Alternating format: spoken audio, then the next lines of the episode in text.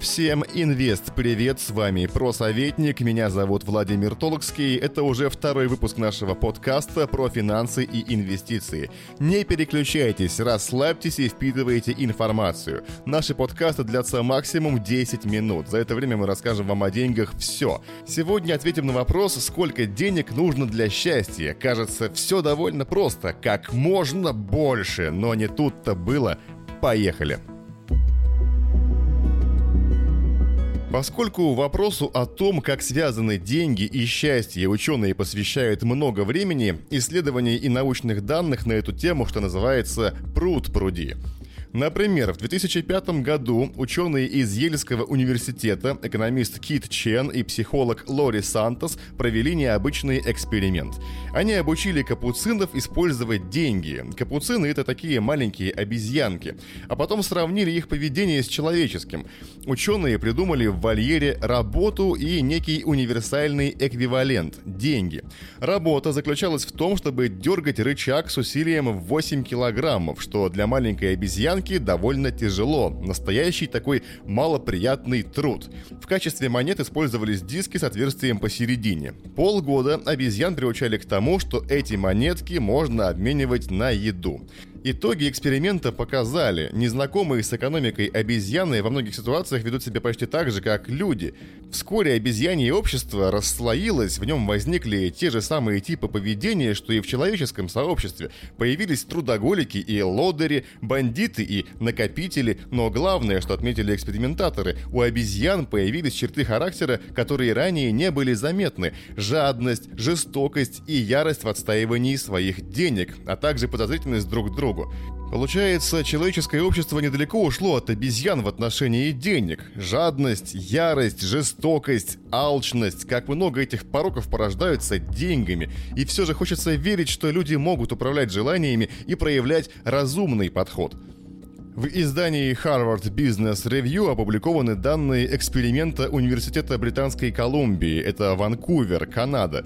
В нем участвовали более тысячи выпускников этого вуза. Вопрос был такой. Для вас время важнее денег или деньги важнее времени? Мнения разделились примерно 60 на 40. Чтобы выяснить, как этот выбор связан с эмоциональным состоянием, уровень счастья был измерен до выпуска и после. Исследователи просили ответить на вопрос, насколько вы счастливы по шкале от 1 до 10. Выяснилось, те, кто больше ценил время, оказались более счастливыми и во время учебы, и после выпуска из вуза. Причем такое положение дел сохранялось и с карьерным ростом. Те, кто больше ценил деньги, оценивали свой уровень счастья ниже, чем те, кто больше ценил время. Как по мне, так это отличная иллюстрация того, что не стоит ставить деньги во главу угла и быть от них зависимым. В другом исследовании приняли участие 500 человек в Великобритании. Оно показало, что сумма денег на нашем сберегательном или накопительном счете оказывает большее влияние на наш уровень счастья, чем сами доходы. Получается, всего лишь надо потихоньку откладывать, создавать пусть небольшой, но капитал, и это принесет больше счастья, чем уровень дохода. Когда у тебя есть деньги на счете, ты чувствуешь себя в безопасности, как в песне Ленинграда. Money, money.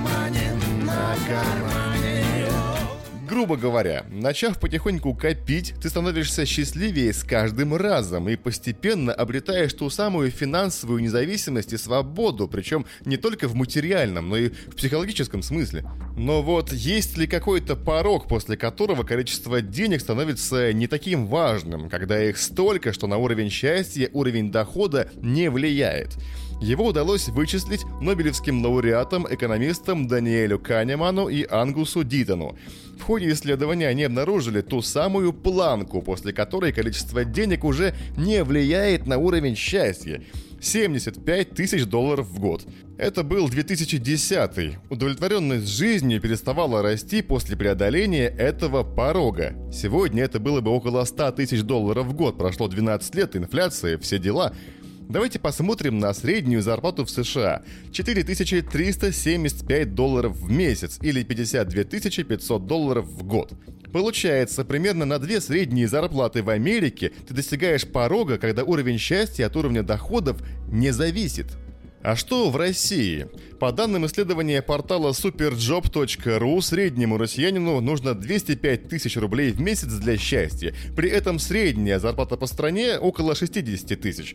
Получается, по оценкам самих россиян, для счастья нужно 3,5 средних зарплаты. Скажу, что в модель Канемана и Дитона идеально вписывается Москва. В столице средняя зарплата 118 тысяч рублей в месяц, а для счастья, по оценкам москвичей, нужно получать 250 тысяч рублей в месяц, то есть чуть больше двух средних зарплат. Получается, относительно Москвы данные нобелевских лауреатов точны, и по достижению дохода в две средние столичные зарплаты дальнейший рост дохода не окажет сильного влияния на уровень счастья.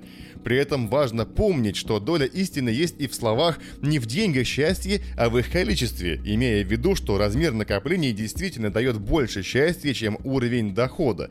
То есть лучше всего потихоньку откладывать деньги. И помните, не стоит превращать деньги в культ, они лишь инструмент, как молоток или гаечный ключ. Но серьезно, вы же не будете поклоняться молотку. Кстати, предлагаю не упускать нас из виду и подписаться на наши соцсети по ссылкам в описании каналов. Рекомендую послушать также наш прошлый выпуск о том, как доллар стал мировой валютой. Мы рассказываем реально интересные вещи и уверены, что вам понравилось и понравится. Мало где узнаешь про деньги не от каких-то там псевдогуру, а от настоящего финансового советника. В разных соцсетях у нас разный контент. Статьи, посты, новости, видео, клиентские кейсы. Просто забейте в поиск название «Про советник» и легко нас везде найдете. И, конечно, подпишитесь на нас, чтобы не пропустить наш выпуск в следующий четверг. Услышимся!